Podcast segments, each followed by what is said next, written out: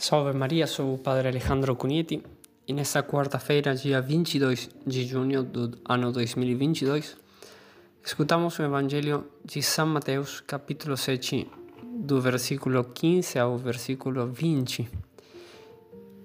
Este Evangelho está na parte final do Sermão da Montanha. Jesus está terminando de dar esses ensinamentos sagrados que é a sua doutrina e não quer que aquela semente que ele plantou no coração de seus ouvintes acabe por ser comida por pássaros, sufocada por espinhos ou que se seque no meio das pedras. Portanto, ele adverte seus discípulos que virão falsos profetas, falsos mestres, que fingindo serem pastores do rebanho, serão, na verdade, serão lobos rapazes que foram que farão o mal às ovelhas, ensinando mentiras como verdade e o mal como se fosse bem. Lembremos que um profeta é aquele que fala em nome de Deus, que serve a Deus e é movido por Deus para comunicar a sua vontade, seus mistérios, para chamar os homens do pecado à graça e para colocá-los no caminho certo para a vida eterna. Por outro lado, e contrariamente, o falso profeta é aquele que finge falar, falar em nome de Deus, mas não serve a Deus. E não trabalha e ensina segundo a vontade e o propósito de Deus. É um usurpador, movido pelo diabo, diabo ou pelo amor próprio.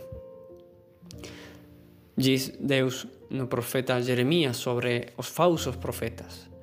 É falso o que os profetas profetizam em meu nome. Eu não os enviei, não lhes dei ordem nem lhes falei. E agora Jesus sobre eles nos diz é, que estejamos atentos é, dos falsos profetas, tenhamos cuidado dos falsos profetas. Gostaria de falar e sublinhar duas coisas sobre as palavras de Cristo no Evangelho de hoje, para nos defender contra estes falsos profetas. Primeiro, que Jesus diz que eles se apresentam cobertos eh, com peles de, de ovelha, ou seja, se apresentam como parte da igreja, parte do rebanho de Cristo, como se fossem verdadeiros pastores. Isto é muito importante para nós, para tê-lo em conta, porque o falso profeta não se apresenta como alguém de fora, senão alguém é, que tem autoridade na igreja. E, pelo menos por fora, ele faz parte da igreja. Embora que por dentro, interiormente, Jesus nos diz que é um, um lobo. E precisamente porque se apresentam como ovelhas do rebanho, e como parte da igreja, às vezes é difícil distinguir estes falsos pastores, falsos profetas. E por isso, muitas vezes enganam algumas das ovelhas do rebanho. Esse falso profeta certamente não quer mostrar o que realmente é por dentro, porque ninguém seguiria se, se ele falasse: Eu não estou seguindo eu não estou ensinando a verdade, eu não estou ensinando o bem, ninguém seguiria esse falso profeta. E por isso que é muito perigoso, são muito perigosos os falsos profetas, porque pode, pode estar, ou podem estar entre nós, em meio, em nosso meio, e nós, e nós, se não estivermos atentos, podemos ser enganados e pensar que o que este lobo diz é realmente o que Deus diz. É o que o Jesus Cristo o que a igreja ensina. E sendo que não é. Por isso devemos fazer o que São João, apóstolo, aconselhou aos primeiros cristãos, dizendo-lhes: Queridos, amados, não acrediteis em ninguém que afirma ser inspirado por, pelo Espírito Santo, mas sim é, o ponham à prova para ver se ele é de Deus, pois muitos falsos profetas têm saído pelo mundo. Qualquer um poderia ser um desses falsos profetas. Pode ser um leigo, um religioso, um sacerdote, um bispo. Se ele ensina coisas boas e verdadeiras mas que Deus considera más e falsas, é um falso profeta. Um falso profeta é todo aquele que ensina contrariamente a Deus, contra Jesus Cristo, contra a igreja, ainda que muitas vezes ocultamente. E nós devemos fugir dele. Não devemos escutar suas palavras. Um falso profeta ensina algo contrário às Escrituras, contrário à tradição e ao magistério da Igreja, contrário ao catecismo da Igreja Católica, contrário à moral católica, contrário ao que os santos viveram e ensinaram. Esse é um falso profeta. Ainda que seja é, um padre, um bispo ou um cardeal. Ou se ainda meu irmão ou minha mãe. Se ensina alguma coisa contrária às escrituras, à tradição, ao magistério, ao catecismo, à moral que viveram os santos e ensinaram os santos, e Jesus Cristo ensinou, é um falso profeta. Não importa se quem for, se ensina o que Deus reprova, é um falso profeta. E não importa se ele o faz por ignorância, ou por malícia, ou por má formação, ou hum, se ensina qualquer outra coisa além do que Jesus Cristo e os apóstolos e santos ensinaram e que custodia a, a igreja, é um falso profeta. Ainda que seja meu pároco, ainda que seja meu irmão. Então, tenhamos cuidado, porque vem como parte da igreja. Vem vestido com pele de ovelha, mas é um lobo. Em segundo lugar, Jesus nos diz que pelos seus frutos os conheceremos. Conheceremos pelos frutos estes falsos profetas.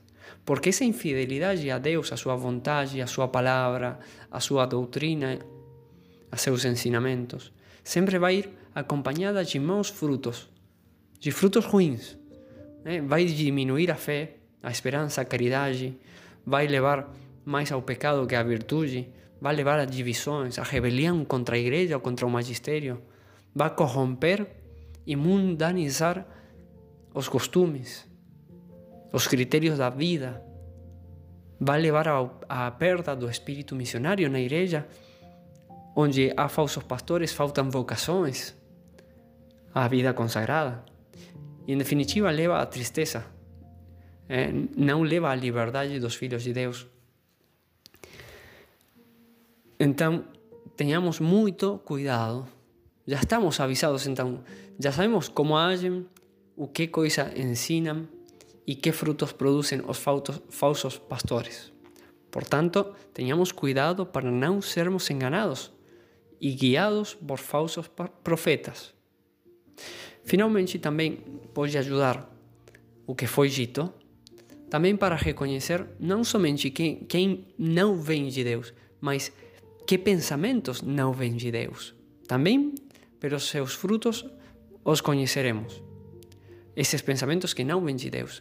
E com isto, como ensina São, Santo Inácio de Loyola, que os pensamentos que vêm do espírito maligno, os pensamentos maus, sempre perturbam a alma, sempre a inclinam para as coisas baixas, a levam ao pecado, causam na alma dúvidas, desespero, inquietam a alma, a escurecem, a distanciam de Deus e por isso devemos rejeitá-los. Esses pensamentos são maus e também seus frutos são maus. Os pensamentos que vêm de Deus, por outro lado, levam ao arrependimento, encorajam, consolam, dão paz, inflamam, inflamam no amor de Deus, aumentam a fé, a esperança, a caridade, dão verdadeira alegria, ainda no sofrimento iluminam a alma, não a escurecem. E, portanto, devemos aceitarlos e obedecê-los, porque seus frutos são bons.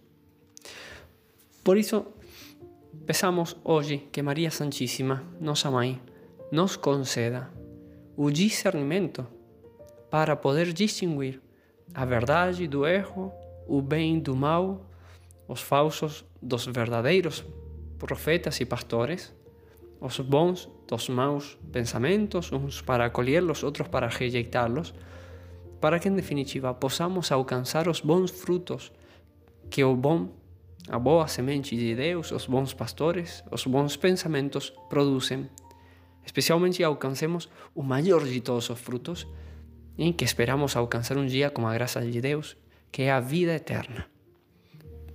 Pesamos esta graça a Maria Santíssima.